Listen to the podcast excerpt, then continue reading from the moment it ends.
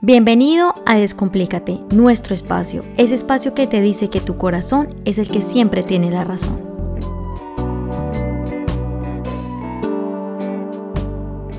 Hola a todos y bienvenidos a un nuevo capítulo de Descomplícate. Mi nombre es Angie Pérez y hoy vamos a hablar sobre el dolor. Eso que está allí guardado en nuestro corazón que realmente no sabemos qué hacer con él. Pues la vida nos pone en situaciones de incertidumbre de las que no sabemos cómo recibir o dar a partir de ellas. Nos sentimos perdidos y desorientados, abandonados y al tiempo desilusionados. A estas circunstancias yo las llamo nuestros momentos dolorosos, esos que nos dan en el ego, nos sacan del eje, nos desbalancean y nos hacen entrar en el oscuro silencio del dolor. Ese que al final venimos sintiendo desde muy pequeños, que a la medida que vamos creciendo, lo manifestamos a través del odio, la ira o el rencor, cargándonos de sentimientos que van cambiando nuestros comportamientos y empezando a ser una persona que somos muy diferente a lo que realmente nosotros somos. A la medida que pasa el tiempo, nuestra forma de movernos en el mundo se va llenando de pesares, odios y rencores, que nacen del dolor y para justificarlos, cogemos nuestro dedo y empezamos a señalar a todo el mundo sacándole los trapitos al sol, cuando en realidad nos estamos sacando nuestros propios trapitos al sol y estamos dejando y viendo nuestros dolores de tiempo atrás. El dolor es una sensación de sufrimiento que nosotros podemos elegir sentirlo por voluntad propia. Para sanarlo, es importante intentarlo ver como un dolor físico, al que primero debemos detectar de dónde viene ese dolor, es decir, su origen. Segundo, mirar muy de cerca qué es lo que uno encuentra allí. Tercero, empezar un tratamiento intensivo, diario y con la intención de mejorar ese dolor que tanto daño nos ha causado.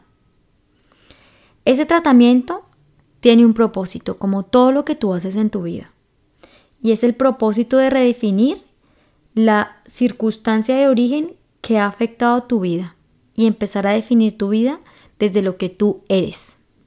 Así que la única forma de redefinir estas situaciones es perdonándote a ti mismo, aceptando la situación tal cual es y entendiendo ¿Qué te dejó esa situación que te ha fortalecido? Y tercero, soltando todo aquello que no colabora con tu libertad, sino por el contrario, lo único que ha hecho es amarrarte en el mundo de la inseguridad. Recuerda que todo lo que pasa en esta vida o en tu vida no es bueno ni malo, sino simplemente es perfecto. Y encuentra siempre la manera de verle un sentido a esto que fortalece tu vida y que te ha dado muchas herramientas para poder sobrepasar aquellos obstáculos que se te han presentado. Estas situaciones siempre han tenido un propósito del corazón, de aprender a amarnos, a ser compasivos con nosotros mismos, de abrazarnos muy fuerte y tratarnos como si fuéramos un enfermo.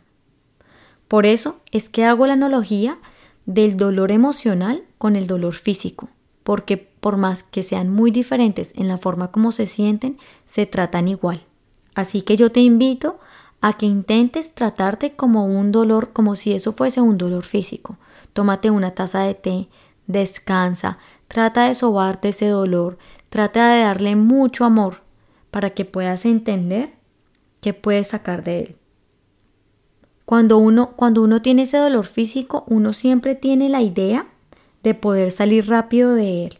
Haz lo mismo con el dolor emocional. Intenta pensar qué podrías hacer tú para empezar a salir de ese dolor que no te ha dejado avanzar.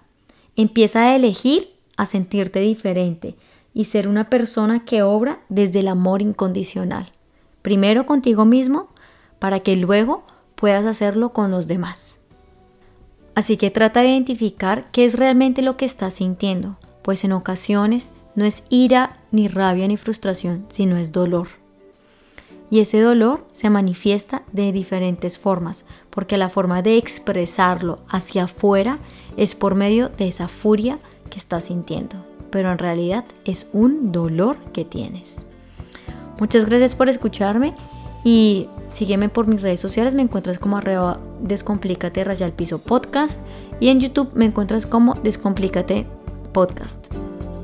Muchas gracias por escucharme y si crees que este audio le puede servir a otra persona, por favor compárteselo y ayúdala a que pueda sanar su dolor. Gracias, un abrazo. Chao.